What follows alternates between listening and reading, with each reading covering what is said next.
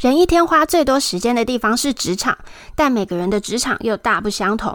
别人的工作最有趣，将找到最特殊的职场职员，带你了解各行各业的甘苦谈。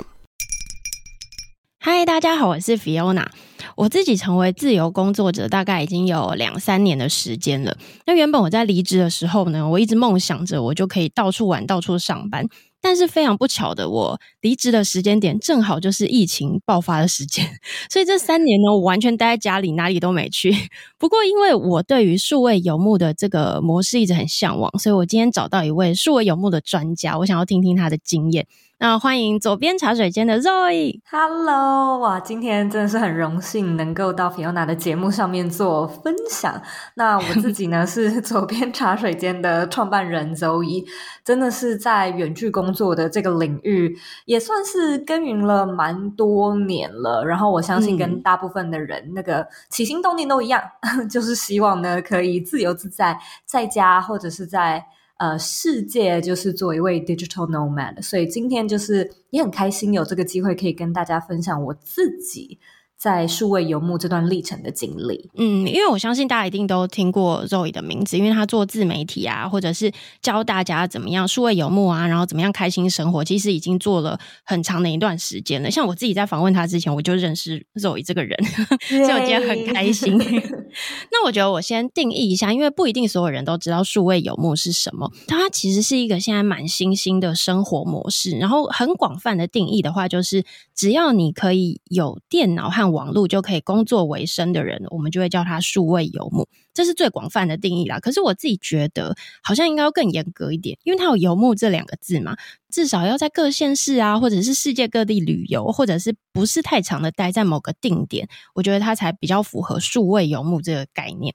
那我想要问 Zoe 的就是数位游牧或者是远距工作的这一些经验大概有多久？然后你曾经尝试过哪些的工作地点？哇，这个多对不对？从哪 说起？因为我现在啊，这个时间点二零二三年，其实啊、呃，因为我已经结婚了，所以呢，我跟我的另外一半是住在美国的。那我大部分的工作地点呢、嗯、是我的家里，所以的确，我觉得我现在并没有在游牧。可是我如果要的话，我可以。那二零二三比较特别的是，我们大概在上半年度的时候，有三个月左右的时间是在游牧。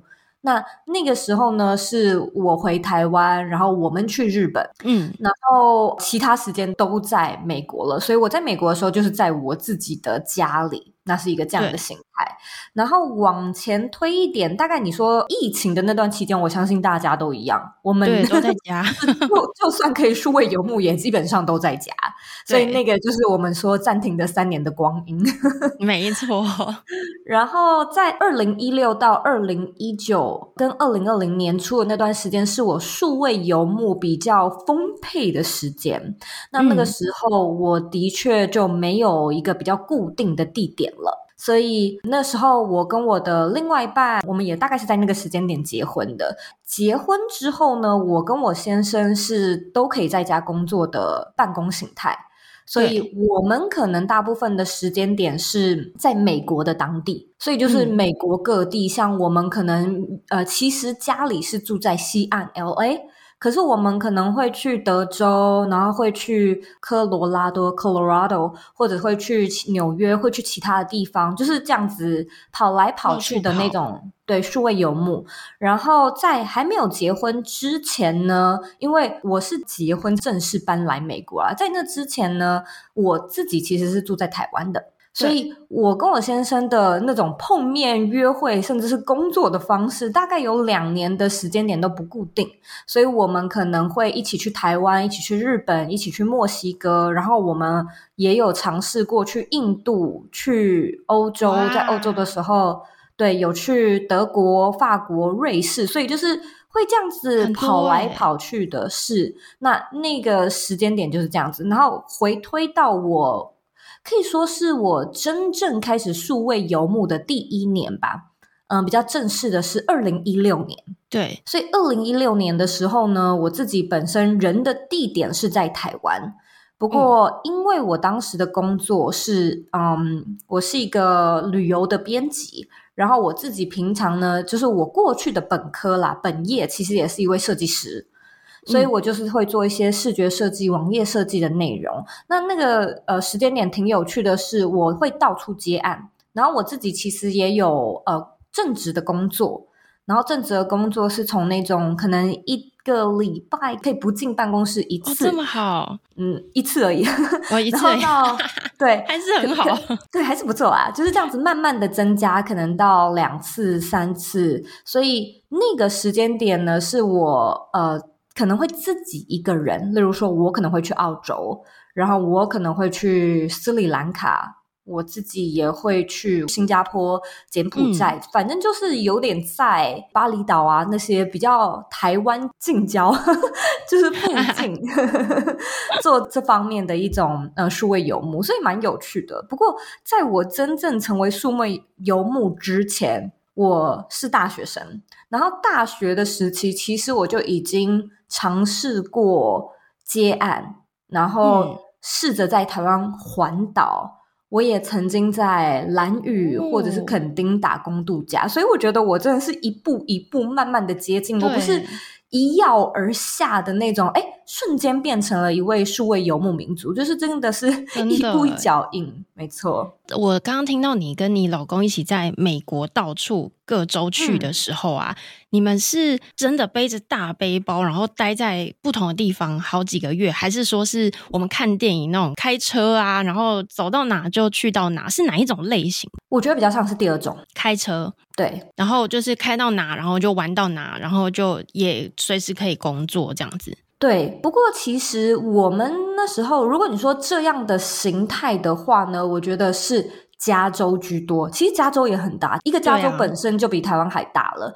所以 在加州的那个历程里面呢，我们比较会用背包的行程。原因是因为呢，我先生的工作比较特殊一点，他是在做音乐创作、电影配乐，哦，所以他的形态会需要很多的。设备哦，啊啊，设备很重，对啊，对，所以他不太能够背着。如果说真的要背着，我们的确是有那种一两周，呃，maximum 就是一两周，我们可能会背包行，但是大部分就是在，嗯，你可能会去那种加州的什么优胜美地啊，然后你去就是他们的那些国家公园，就这样子背包行，然后找到附近的咖啡厅或者是一些 resort 的地点，如果有网络，我们就在那边工作，嗯，这样子。可是它的设备应该也很贵吧？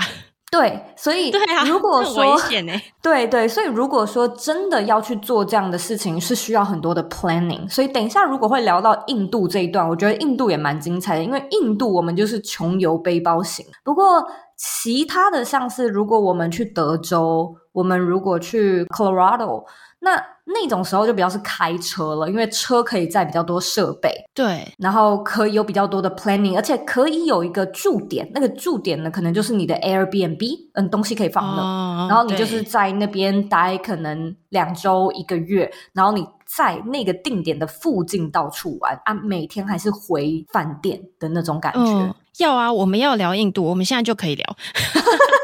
印度听起来就超级好玩，因为刚刚有提到数位游牧，它一定要有电脑跟网络。可是我想象印度应该就是一个网络很慢的地方，然后再来它可能治安又不好。的感觉，然后交通是不是也不方便？那这是不是一个非常困难游牧的地方啊？你怎么会选这里？嗯，其实我跟我先生一直都很想要去印度，然后那个时候呢，有一个机会是他的朋友结婚，然后那个朋友的太太刚好是印度人，啊、所以婚礼就办在印度，嗯、所以我们就觉得。呃，因为那个婚礼其实基本上只有三天，可是我们就把它 plan 成一个多月的行程，就是去完那三天之后，就是我们的游牧的旅程。那其实一个国家是这样，就是这个国家的 size 越大，它的通常啦，贫富差距跟就是所有的那种城市的便利性、都市化的那个差距就越大。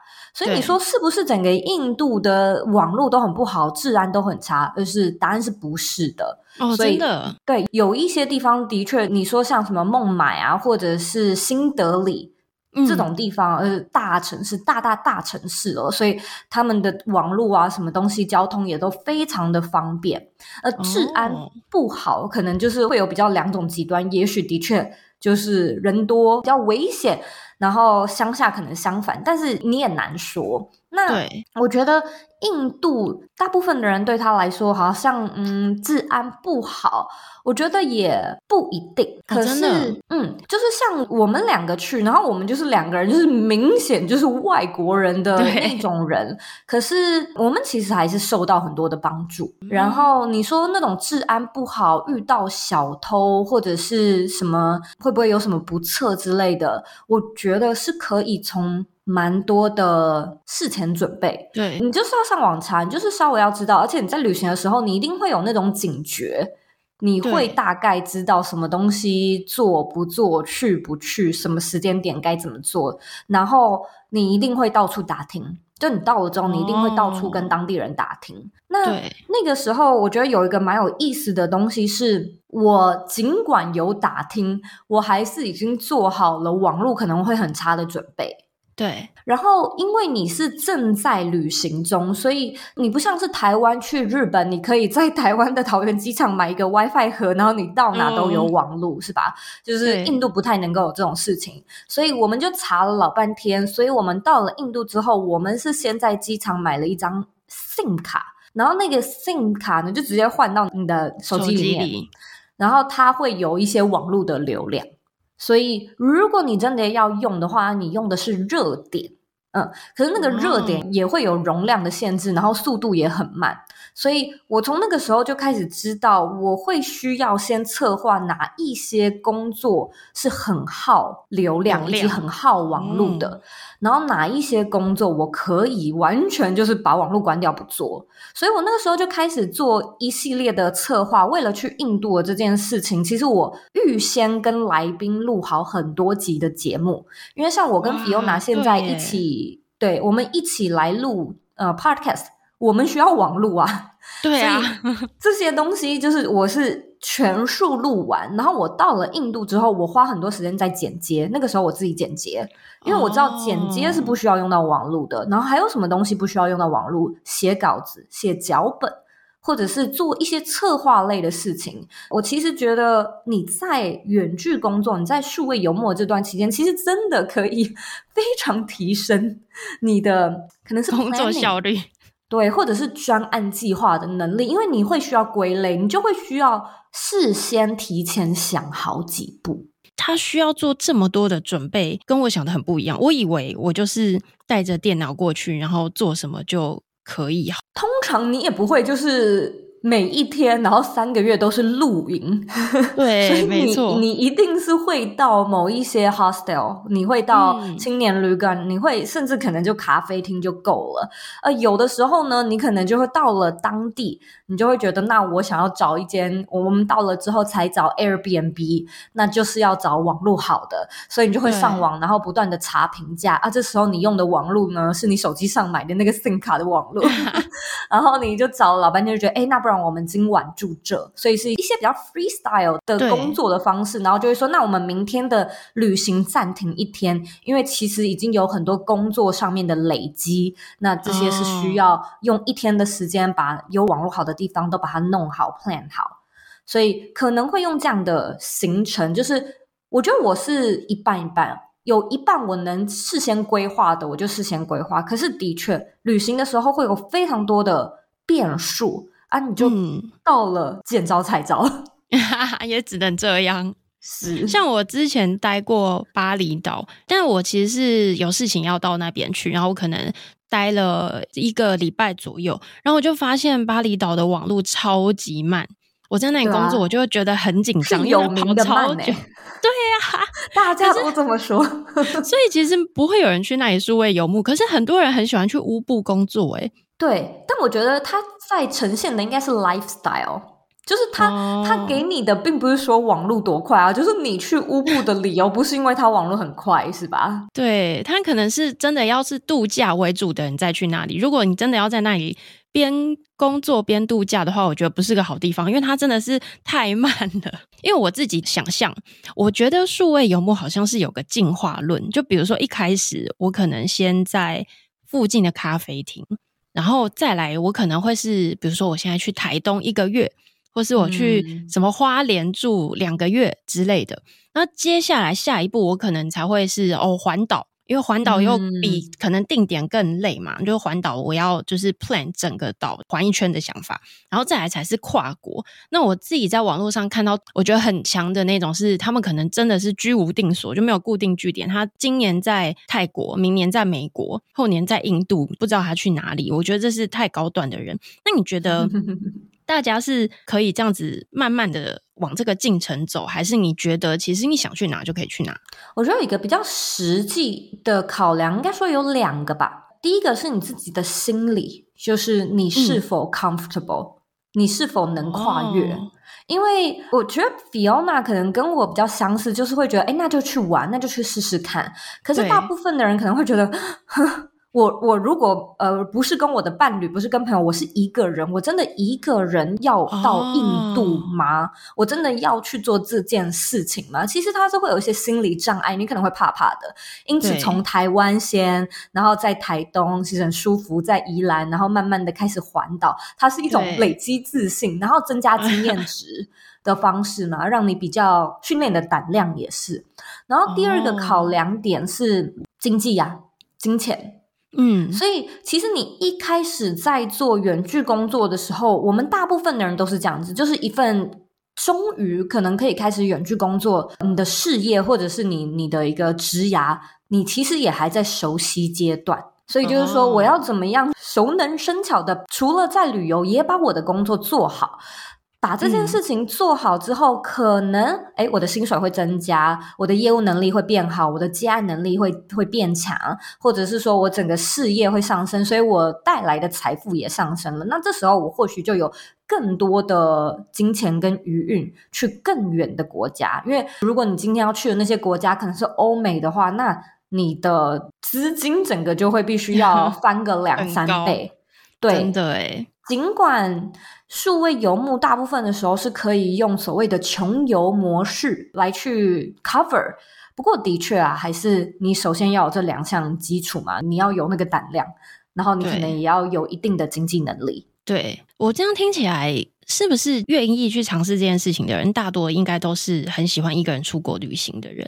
我觉得是啊，旅行都不敢的话，你怎么可能敢尝试这个东西？对啊，对啊，因为在这之前，我其实就是一个爱旅游的人，我就会自己旅行、嗯、啊。那个时候没有远距工作，所以更多是利用什么暑假、寒假或者是假日，不用工作，所以你去。所以其实也有蛮多印象蛮深刻的，就是那种刚远距工作，然后好像去了澳洲，呃，结果发现就是，哎，我是真的带着工作来耶。的那个感觉，认真的上班这样。对，其实印象会蛮深刻的。我其实觉得不出国好像比较有安全感，觉得台湾的治 安啊，或者是网络都很稳定，所以我觉得国外的经验我会比较想要知道。就比如说你在国外，呃，真的在远距工作或者是数位游牧的期间，你通常会是大部分定点，还是说你喜欢不断移动的方式？我必须要说，其实我都喜欢呢、欸，就是我本身就是一个。呃，旅游的时候喜欢蛮有弹性的人，然后我觉得那种定点对我来说叫做旅居。嗯，嗯，如果是数位游牧的话，那就是更像旅游了。所以，如果今天的问题是喜欢旅游还是旅居，我都喜欢。那其实整个呈现的形态是不大一样的。因为如果你说旅居的话，其实我在墨西哥做过这件事情，而那个时候的定点呐、啊，嗯、其实就是我的婆婆家。嗯 对，你待在那里很久吗？大概两个月哦，还蛮久的诶。你其实工作的地点的确就是那个家，可是你就是住在那。然后在我第一次的时候，我其实也从来没有去过墨西哥，所以你每天的那种工作行程，哦、我我那时候比较特别啦，因为我还有那个台湾还有韩国的工作，所以这个也许等一下也可以讲到。所以我好像就是要很早起还是很晚睡，就是他们的开会时间。哦、可是。我其实下午的一整天，因为那都会是台湾的半夜，就下午的一整天，我基本上都可以出去玩，逛那边的城市啊、景点啊，或者是一些户外活动，游泳啊、beach 等等的东西。然后工作时间就很有趣，就是很早，然后很晚。可是这样好像很好诶、欸，因为他刚好把它错开，完美的错开。对，因为现在也蛮多人流行去清迈啊，或者是去乌布啊，然后很多人也会用这样的形态，啊、尤其是欧美人士，因为就变成那欧美人士到了亚洲需要配合他们可能大部分欧美的公司的时程，所以你就会看到大部分的人真的都是下午在玩。然后晚上回到 hostel，就是一堆人在在 hostel 工作，对。然后其实我自己也试过到处走的那种，就是你说、嗯、呃，甚至每一天的定点都不同。就是我在澳洲跟我在斯里兰卡试过这件事情，然后、嗯、那时候更像的模式是我每天就是会尽量抽出三到四小时，呃，时间就不固定。所以可能是早上，也可能是下午，也可能是晚上，就是需要工作的时候，我就一次挤满那几个小时，然后剩下的时间你就需要可能通勤到另外一个城市，然后去一些景点逛逛这样子。可以住在婆婆家，就不用考虑你刚刚提到的经济的问题，因为至少你没有房租这些压力，嗯、然后你也可以定点去玩。是我自己是觉得在旅游的时候，我好像最害怕的还是治安呢。所以像比如说印度好了，嗯、其实我也很想要去印度，嗯、可是如果是以一个人旅行，不用说工作，嗯、光旅行，我好像就不敢去。工商时间，蜂巢音乐的创办人杨景聪热爱到台东旅行。享受大山大海的呼吸节奏，在海岸边沉浸温柔的月光中。因为台东自然醒慢火季的邀请，杨景聪以台东月光海为概念，将夜晚漫步在都兰海岸的感受化作歌曲旋律。欢迎点击资讯栏连接收听。当月光洒落在都兰海上。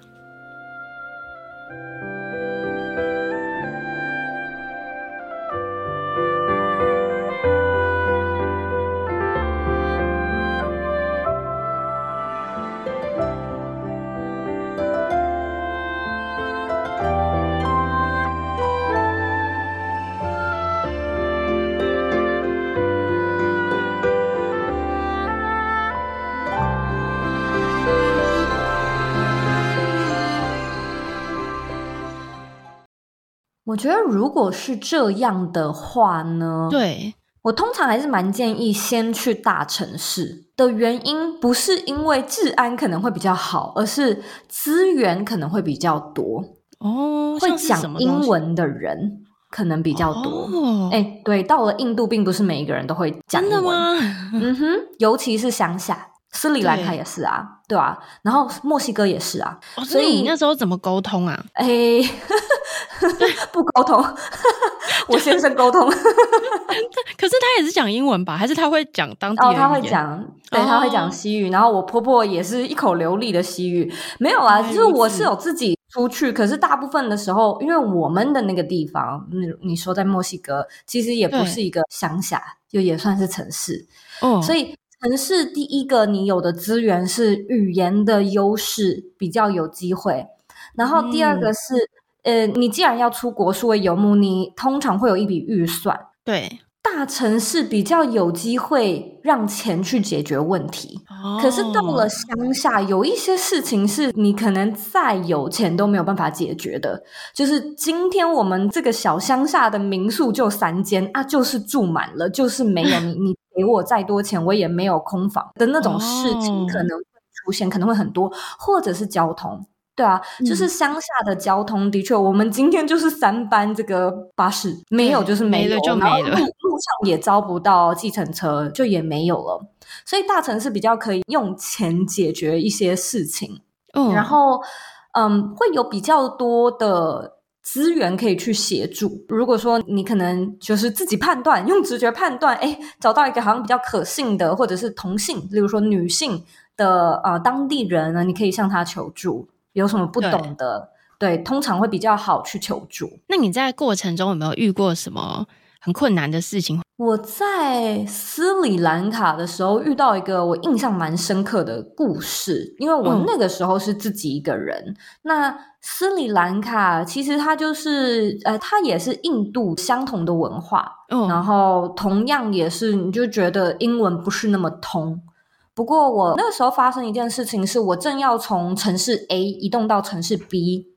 然后我在一个公车站牌不确定是不是搭这班公车，所以随便就找了一个路人问说，我要去这个城市 B 是不是这班？然后对呃，对方就跟我说，对方是一位中年男性，他就跟我说，哎，是我刚好也要去这个城市 B，那我们就一起搭，所以一起上车了，然后就坐在旁边一起聊天，车程大概四十五分钟，聊得很愉快。然后我就发现他是一个当地蛮、嗯、就是少数英文很好的人。因为已经旅游了大概一个多礼拜，你是有感觉，然后你就有一个比较值，你就觉得，哎，他的英文真的相较之下比其他当地人都好很多，总算可以沟通了。嗯，然后聊了很多东西，听起来他也是一个经商人士，高学历等等之类的，聊得很投缘，然后也说，哎，那彼此到了城市 B 之后，要不要一起去吃饭啊什么的。我觉得非常有意思的是，不知道哪来的一个宇宙的讯号啊，就是 呃，我们两个都聊累了，所以我们就是稍微没讲话，休息了一下。然后我就在那个时候呢，就想说，哎，我想划个手机，打开手机来看。然后我相信有在旅游的人应该都知道，有一个论坛叫做背包客栈。嗯，对。那我那个时候就是所有斯里兰卡需要知道的旅游的那些 tips 攻略，基本上都是在。背包客栈上面看的，然后你要知道，就是斯里兰卡的网路也不是到处都有网路，所以真的很幸运，就是你刚好，其实你正在一段乡间的路程，然后在这个路程里面，你的手机竟然有讯号，让你可以 上网，打开背包客栈的这个网站，随意的划一下，看到了一篇论坛的文章，在写说，哎，要特别小心某一种新型的诈骗。那这个诈骗呢，通常是中年男性，英文很好，会说自己高 学历，然后又有经商，会跟你聊得很投缘，然后约你去吃饭，结果骗财骗色。吃饭，对，他约我去吃饭，因为我们就说我们都要到那个城市 B 呀，啊，就下了车之后也差不多晚餐时间，要不然就一起吃饭。然后我就说好，好，对，我那时候就说 好，那个那个是在我看到这篇文章之前。嗯，结果我就真的不知道为什么，就是我就这样休息的时候划了一下手机，我就看到了，然后我就突然之间就有一种警觉，我就觉得所有的形容词都太像了。对啊，应该就是诈骗。哇，在你那个当下，你真的是自己完全是不知道，因为他根本就他也没有对你毛手毛脚、客客气气，什么都没有。嗯，嗯，很很奇怪。我那时候就想说，好。我一下车，我就走，我就我就不去跟他赴约，完全没讲话就消失这样子。嗯、对，然后比较特别的是这段，我上次可能没跟你讲到，就是我 下车了之后，我直接走，然后他还狂追过来，啊，好可怕哦！然后我就想说，我该怎么办？然后我就随便先跑吗？我跟你说，我就快跑，跑到附近的就是公车站附近。通常啊，就是斯里兰卡，其实巴厘岛也是，就是一个站牌或者是一个车站附近，绝对会有很多的 taxi 或嘟嘟车，呃，等着载客。嗯，对，我就想说，我就随便找一个，随便赶快找一个计程车，然后找一个嘟嘟车，然后请他们开走。对，所以我就做了一样的事情，跳上了一台车之后呢，那那位男子他就追过来，然后他就跟我说：“哎，我们不是要一起吃饭吗？怎么连那个留下联系方式都不要？”然后我就一直跟嘟嘟车司机说：“请你开车。”请先开，嘟嘟车司机问我说要要开去哪，我就说我不知道，你就先开，你就开，我们等一下再决定。离开这里，对，离开这。然后那个嘟嘟车司机就是他也有点慌张，就想说现在是怎么一回事，所以他还下车跟那位男子讲话，啊、可是他们就是开始讲当地当地话啊，好可怕哦。然后我就听不懂，可是我就是。待在车上，我想说没关系，我就待在车上，待在车上应该可以吧。然后后来那个男的就走掉了，然后司机就上车，然后司机一上车之后，他用他很努力的仅有的英文就跟我说：“我觉得那个男生很奇怪，你跟他是朋友吗？”然后我就说：“不是，我们不是朋友。”然后他想要约我吃饭，我不想。然后那个司机就跟我说：“我也觉得他不是你的朋友。” 就是我就说那、哦、那那你们刚才在聊什么？他就说那个男的就说他跟你认识很久，他是你的好朋友，然后你忽然之间就是表现很奇怪，所以他才追上来问。然后那个司机就说我看过类似的事情，我知道不是，嗯、就他他已经可能有闻，其实当地的确有这种诈骗，真的是很有名的诈骗。嗯，所以他也很机灵，然后对啊，我们就顺利的开走了。哦，这是不是还要跑步够快才行？像我本身跑步很慢，会不会来不及跑到嘟嘟车那里？就是要大叫。我跟你说，就是我还看过一本书，什么自救手册，然后他就说，如果你在那种路上遇到一些危急的事情，你不能只是大喊说“救命啊，救我啊”这样子，什么小偷啊、抢劫，你要指名道姓一个人。你要指着一个确定的路人，嗯、就是你要说那个那位白色帽子的先生，你可不可以过来帮我？哦，真的吗？对，你说穿着那个紫色裙子的阿姨，这样子，你要仔细的叫。真的、哦，就是你要对，就是这个是一个 FBI 的那种 negotiate，就是人质、嗯、人质的那个原因是什么？就是那个被你叫到的人，他真的会来帮你吗？还是背后的心理学好像是那一个人，他首先他自己心里会就是在叫你，这个是躲也都躲不掉的一个事实，哦、他不能就是这样，呃，可能不是在叫我，看其他人会不会去帮他，我不帮他，他已经被叫了。所以这一个人，而且你就是要疯狂的一直就只叫那一个人，然后他的心理的压力会变大，嗯、所以他会更有意愿过来帮你。而其他路边看到的那种就是在凑热闹的那一群人，他们可能也会更加的对注意到这件事情，哦，蛮值得宣扬这件事情。还有没有类似的，嗯、就是需要小心的？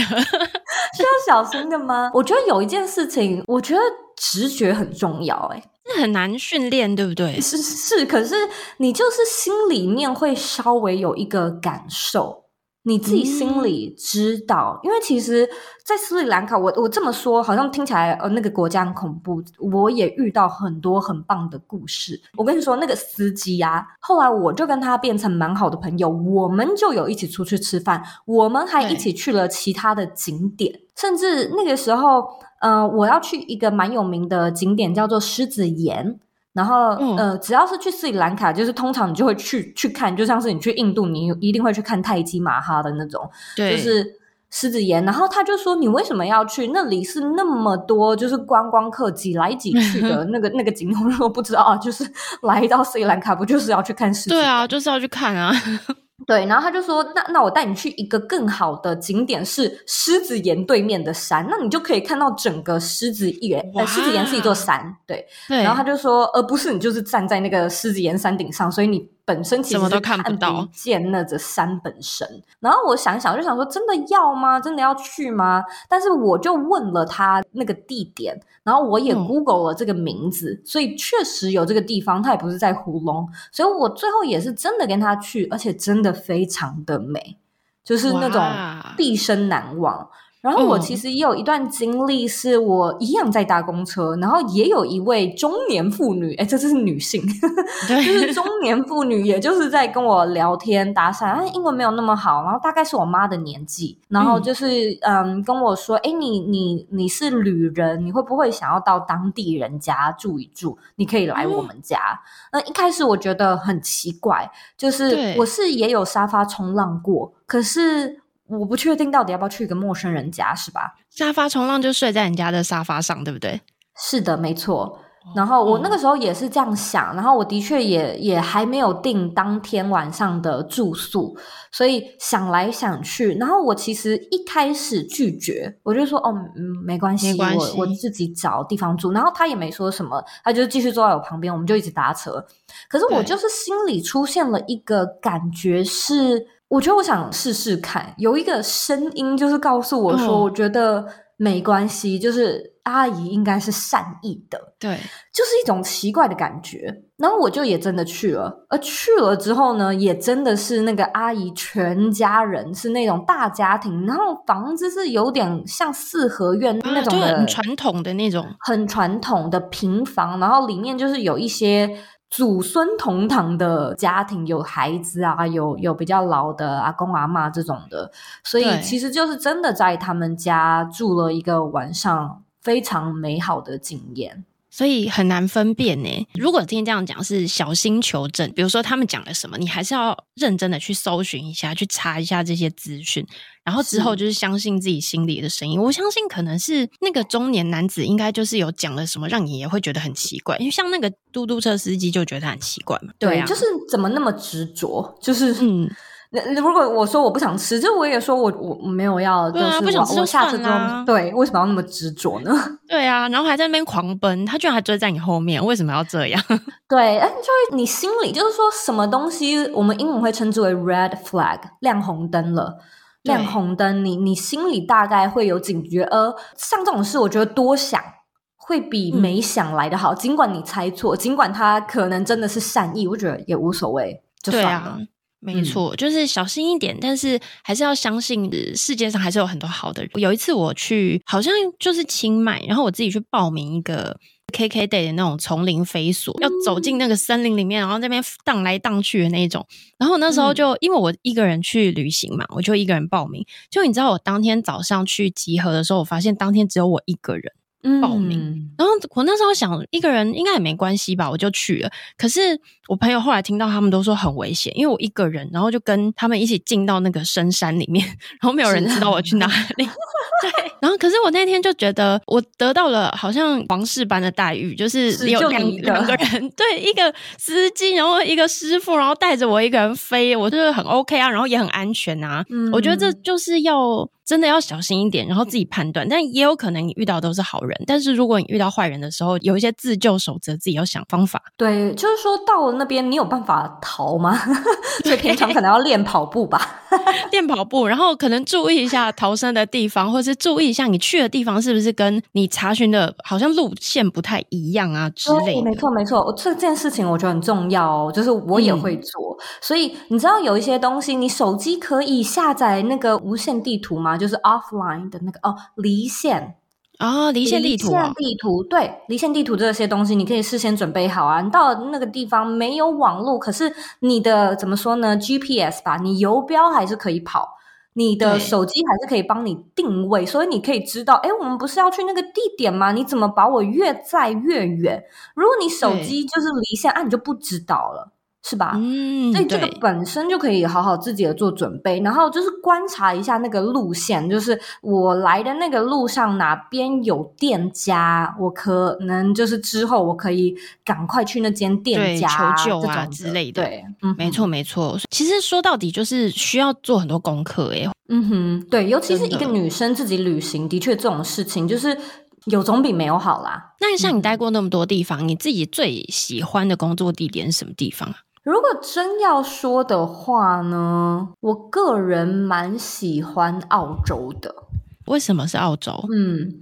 我我觉得是澳洲这个国家本身的感觉，倒不是说，呵 呵倒不是说在那个国家就是数位游牧是一件多方便、多便利，然后多就是那种 internet friendly。我觉得倒也不是，而是它城市跟城市之间呢，你很多的情形会是这样子：你到了一个城市 A，如果你从北边就是整个东部移动到南边这样子的一个 road trip 好了，可能花你两周的行程，它就是那种。城市 A 到城市 B 可能就是一个你台北到桃园，我先随便讲是大很大的 scale 啦。但是就是在这之间可能什么都没有，就是都是沙漠，或者是就是一些瀑布啊、什么都没有景点啊这种东西，所以就变成说你在那时候要一边工作一边旅行，你是需要切割的。嗯，我在城市 A 就是工作，然后我在这里的，我可以在这边就是停留五天，然后在这五天呢，我好好把我的工作就是都做完，都准备完，因为我知道接下来五天的那个开车的行程呢，我们大部分都是会在荒郊野外，所以我可能就没有那么多时间工作，也不会有网络，直到我到了下一个城市，我可以再待三天。啊，那三天呢，就是可以尽情的享受城市的生活，所以我发现我还蛮喜欢这种切。开来，嗯，很多人可能也会觉得，诶，那我一天就工作三个小时，然后，然后下午去玩，不也是切开吗？就是其实也不错，但是其实像是这种的，我在巴厘岛也做。对，我在巴厘岛比较是这种的行程。对，可是不知道哎、欸，我就觉得天就是一周一周的切，我蛮喜欢的。一个礼拜就是好好的玩，嗯、那一个礼拜就是专心的工作。那这种时候，我的效能跟效率通常都会比较高一点。嗯，我同意耶，因为像我现在是自由工作嘛，所以其实老实说，我也可以不要有假日或平日的差别。可是我现在其实还是比较喜欢工作集中在周一到周五，然后周末一起跟客户休息，嗯、因为这样你才有办法真正的休息。嗯、我也是，对，因为要不然你有时候隔，比如说两三个小时去玩，可是你晚上又要工作，那你那两三个小时好像就是也不是真正的休息到的感觉，对，也没有办法很尽兴。对，所以就会觉得，那你还是要让假日有一点期待感，就是你要期待这接下来这五天很好玩，或者是我期待接下来这个周末，或者是接下来这个中秋连假，我可以好好休息。那我这几天我就会发奋图强，好好努力的工作，然后做不完，不得已我再拿到假日做。不然，如果说你真的一直什么东西都每天都做一点休一点，做一点休一点，你就会变成长期没有休假的人。我觉得这个压力有点大。对，的确是，而且我相信，就是 Fiona 可以讲出这一段，一定是自己也经历过，因为我也经历过，对，对吧？啊，就是有那种就是要休假也没有办法好好休，可是在在玩的时候，对，又没有办法尽兴，所以你会慢慢调整出你自己数位游牧的节奏跟步调吧。嗯，对，就是可能也要慢慢的找到自己集中注意力的时间有多长啊，什么时候可以休息？因为像我自己也有发生过，可能我觉得我这两天要好好的玩。然后我接下来在工作，就那两天晚上我都睡不好，就变成可能压力太大还是怎么样，我自己没有觉得哦。可是那两天我就是睡不好，后来就觉得我还是好好的上完班之后再去玩。对，那你有什么印象深刻的经验吗？就这么多的旅程，我觉得印度绝对是就是所有。跟墨西哥都蛮特别的，但是印度，我相信去过印度的人，很多人都爱开这个玩笑，就是 they won't shut up about it。只要去过印度的人，就是 他们绝对回到就自己的国家，就会疯狂讲他在印度发生的事情。那个国家太奇特，很很奇怪，真的很有趣的一个国家，就是你所有的所见所闻所吃。各种东西，我想讲一个小笑话，就是有一次我们在一个餐厅吃饭，呃，那个餐厅很好吃，嗯，哦，我自己蛮喜欢印度料理的。要去结账的时候，我们就看到就是那个柜台后面呢，啊，一直有一个门会这样打开，然后服务生会从里面端菜出来。所以我的感受是，那那个后面应该是厨房，对，嗯，因为他端菜出来嘛。结果呢，啊，我就在结账的时候，就是在他那个门这样子打开的那个三秒，然后关起来之间呢。我就看到一只大象，哈，真的大象吗？真的大象？为什么？为什么会有真的大象？然后，然后我就跟我先生对抗，我就说：“那是一只大象吗？”然后我先生就说：“对，那是一只大象。”然后我们就想说：“为什么大象会在厨房？”对啊，为什么？I I don't know，但是 anyway 就是会有一些这种很奇怪的事情，然后你就会觉得这，所以你不知道答案。哇，这个这个故事没有结局啊，就是我看到了这件事情。大象，但是很神奇，他们端着菜经过大象，然后送给你们呢。对啊，对，所以印度你在路上啊，其实大家都会知道，印度的交通还蛮混乱的，就是明明是一个三条线、三线道，会有五车并行，就是你大概想象一下那种情况，所以。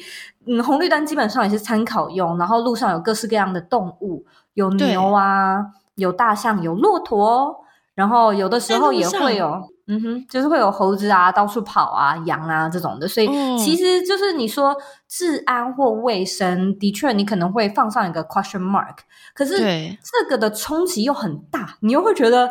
太好笑了吧，太有意思了吧？怎么会有一个国家这么的不一样？然后我那个时候就是发生了一件我印象之深刻的事情，就是我刚好有一个讲座，所以挺重要的。嗯、然后我已经知道说，OK，假设是晚上五点，是我印度时间当地五点，我要上线。然后跟台湾的线上的观众做这个讲座。所以我其实，在那一天呢，我就已经稍微有一些准备了。只是我那天刚好有一个行程一样呢，是从城市 A 移动到城市 B，然后我就想说，OK，再怎么晚，我一定会可以在晚上四点之前到城市 B。我有一个小时的时间可以慢慢去摸，然后去问那个老板民宿的那个网络是什么，然后他可能找了很久 才会告诉我。我试了几次都都发现又是错的，所以我又要再回去，就是一大堆这种事情，我都觉得一个小时绰绰有余。所以的确也真的，我大概在四点到 settle 完，然后网络也终于连上线了。大概在四点四十五分的时候，我就已经整个 ready 了，我就觉得说、嗯、OK。还有十五分钟，我现在就开始准备一下。结果我那时候的助理他就很紧张的敲我说：“哎，怎么还没有上线呢？大家现在已经在线上等待了。然后现在大概是四点四十七分。然后我就想说，呃，对，我也正在 stand by 了，就是怎么了嘛？然后他就跟我说，呃，台湾这边已经五点了啊，但但我那边就五点零二，然后我那边四点四十七。然后我就说。怎么可能？我就说怎么可能？对，我的第一个反应说怎么可能？然后我就真的马上拿起我的手机查了一下，就是世界上真的有这种差十五分钟的时差。真的，我你那天讲了之后，嗯、我有稍微去找，好像印度跟尼泊尔就是差十五分钟。对，怎么会有十五分钟的时差？我也是。对，就是就是为什么？就是干嘛这样子？对啊，就是你尽管怎么 plan 啊，你想都想不到。嗯，你真的是不知道，而且那个距离就是也不是说真的是两个城市离超远，所以你可能感觉就像是美国的某一州移到到另外一州，所以可能会差一小时，真的不是这样子，就是没有很远，但是他就给你差个十五分钟，很怪吧？很怪，你一定要事先做好准备。那我觉得接下来这个问题就蛮重要，你觉得有哪些特质的人会比较适合数位游牧？我会觉得真的是要能够把这些事情作为乐趣的人呢，因为你说这些变数嘛？对，这些变数啊，就是太太怪了吧，太奇奇怪怪的一些变数，你要觉得它是有意思，它是有乐趣，你要从中可以有所享受的人的这种特质蛮重要的。因为我自己就有认识一些，也是可以。带着电脑到处旅行的人，可是他们的性格可能就会觉得，我其实就是喜欢舒舒服服。那我最舒服的地点，其实就是在家里工作，或者是在我家附近的一些咖啡厅工作。嗯。那对他来说，那可能就是适合他的一个工作跟生活模式。所以，对你今天要做数位游牧，你本身是需要喜欢旅行的。你如果能够喜欢这种变数这么多的旅行，还要再加上一个工作的事情。你才能够去 handle，因为工作其实也有蛮多的限制，几点开会，要做什么东西，啊、其实这个会让你的旅游的那个行程更难规划。所以你在规划的时候，你必须要把这件事情，你要能够从中觉得，诶，其实挺好玩的，对，然后像在解谜一样。要很愿意解决问题，对，然后确实不是每一个人，那我觉得这也没关系，就是你找到你自己舒服合适的方式。不过，对这个特质，我觉得挺重要的，因为这种特质它其实里面就会有一些 criteria 吧，就是你可能在时间管理上也是要有一定的具备，专案管理，嗯、你你要自律。各种这种比较自己积极，然后去对啊，就像你说到的解决问题的能力，就是这些其实特质上面挺重要的，是可以被训练的。可是有一些人我也遇过，他确实也。训练了自己，然后也确实发现，哎，自己好像真的没有那么喜欢。像是我之前就有一位朋友，他就是也是经历过一两年的数位游牧跟远距工作，他最后真正想要回到职场的原因，因为他现在回到职场了，是跟我说他觉得远距工作其实蛮孤独的。数位游牧也是，嗯，就是大部分的时候你的确很自由，可是你真的是自己一个，你的同事不是在你身边，你很难就是这样子，就是那个电脑椅这样子转过去，然后马上就可以有人讨论。嗯，对，就是你，你可能心理上面要是喜欢独立作业，然后也比较独立的人吧。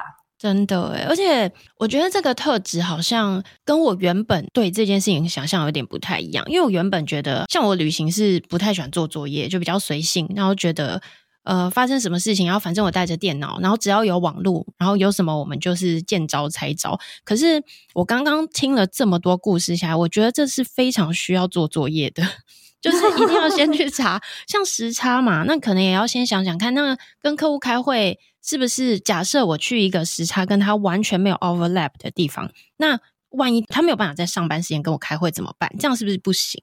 就是有很多东西好像必须要事先想，或是你有什么东西是要先寄出的、后寄出的，然后呃网速有没有什么限制啊之类，好像不能不做准备就去做、欸。诶嗯，我觉得应该是说做这件事情，你的容错率要高。嗯，所谓的容错率就是对啊，我今天这个会议就就是因为这样，因此迟到了十分钟。哎，你觉得对方可以接受吗？又或者是说我今天的这件事情怎么时差都敲不定，那我愿意在半夜三点起床跟他开会吗？对，没错。所以，嗯，如果说你觉得 OK。那就 OK 啊，就是那那你其实不用计划太多，因为我我自己有的时候也会这样子，就是会觉得好啊，对啊，半夜两点哦，算了，可以啦，可以，那就开啦，对，那那就做，嗯，那你就不用想那么多。我相信，因为我们的听众有很多，他需要在固定的地方上班下班，那他们如果想要迈向远距的话，你会给他们什么建议吗？我觉得迈向远距有一个蛮重要的关键呢，就是嗯，你还是会需要一些硬实力。对，很多人可能会觉得说，哎，我今天来做呃远距工作，我是不是？就是我的技能好像没什么办法。我如果是医生啊，我是什么会计啊，我是什么，那我就不能远距工作。所以我觉得这件事情你需要想一下，那个 skill set 有点像是说，哎，对，我今天的确是会计，然后我是在呃会计师事务所上班，没错。可是如果你今天想要做这个 transition，你想要转型的话，那你本身的那个 skill set 可能里面就有呃，你会做账，你会处理税。知道怎么样做报表，那这本身就是你可以带着走的技能了。那你可能可以去学习怎么样去 offer，谁会需要，然后你可以怎么样研究在自己的电脑，甚至在家里自己作业的这件事情，我觉得是第一步。然后第二步是试水温。我觉得试水温蛮重要的，就是接案吧。接案可能是最简单的形式，有什么样的东西你可以试着接案看看。然后这个再推到更小、更小的一步，就是可能你的作品集。你能够怎么样把你的 offer，、哦、你的专长，对对，你有什么样的服务啊？今天我如果想要 hire 你，你要怎么收费？就是尽管只有一页，这一页你可不可以先做出来？而做出来了之后，你要给谁看？这些可能需要你服务、愿意付钱给你的人，可能在哪里？就是我觉得这一系列的思考其实挺重要的，这些都是。规划，然后这些其实我自己在做的事情，有一块也是在教设计思考，所以设计思考很多时候就是需要 require 你去想这些。OK，再再更小，然后我的第一步可以怎么做？对，所以他们其实就可以照着你刚刚说的一步一步的想法，然后慢慢的把自己的技能拆解，然后他只要这样一步一步的往上做，其实当你结案成功，然后你的结案越来越稳定，你其实就迈向远距了。对，我觉得是，它就是一个作品集跟经验值的累积啊，所以我倒不是说，哎，鼓励所有的人都赶快离职，然后去 踏上数位游牧。可是我觉得，无论现在就是何时何地啊。你都是可以先一个脚趾头，呵 呵一只脚踏入，然后去试试水温。如果你觉得数位游牧，或是你觉得远距工作很好玩，其实我觉得大家真的可以从兼职的结案试试看，就不要马上辞掉工作了。没错，我也认同。那最后，Zoe 有什么想要跟大家说的话吗？我来分享一下我最近即将举办的讲座好了，因为我好啊，我相信那不是直接的主题，但应该蛮多人都蛮需要的哦。就是我即将在十一月八号举办一个呃讲拖延症的设计思考的讲座。嗯、那其实一般来说，我们在做远距工作、数位游牧，就是所有的工作拦在你身上，今天由你一个人自己。各式各样的自由去做 planning 的时候呢，你会发现 拖延跟自律的这个议题就会浮上台面。没错，超重要。那我其实一直都有在辅导学生说，哎，我们怎么样去看拖延底下真正的核心是呃，大部分的人其实都是找工具、找方法去解决问题。可是我觉得拖延比较像是一个现象，它不是一个原因。嗯、所以比起处理问题，我自己的思考脉络比较倾向于寻找根源，然后去看怎么样去真的是治本，而不是一直找到治标的方式。嗯、不然你会发现有一些工具啊，教你时间管理，教你做专案管理，嗯。它会一时帮你缓解现在的问题，可是你却没有办法，还是想拖延。对，所以如果说呃，听众对于这些内容感兴趣的话，我可以再请 Fiona 就是补充相关的连接在我们的、嗯、资讯栏下面。对，没错。好啊，谢谢，谢谢 Zoe 今天来。然后我听完这个之后，我觉得我也蛮有感想的，所以我可能会试着先从，比如说台东啊、屏东啊、花莲啊挑战看看。可以，可以，没错。那那就谢谢 Zoe 今天来，大家拜拜。谢谢。感谢大家的收听。如果你喜欢我们的内容，欢迎订阅我们的 Podcast 频道。别人的工作最有趣，并分享给你的朋友们。如果有任何建议，都欢迎留言，也可以在简介处到我们的粉丝团或 IG 跟我们互动哦。非常期待大家的回复，拜拜。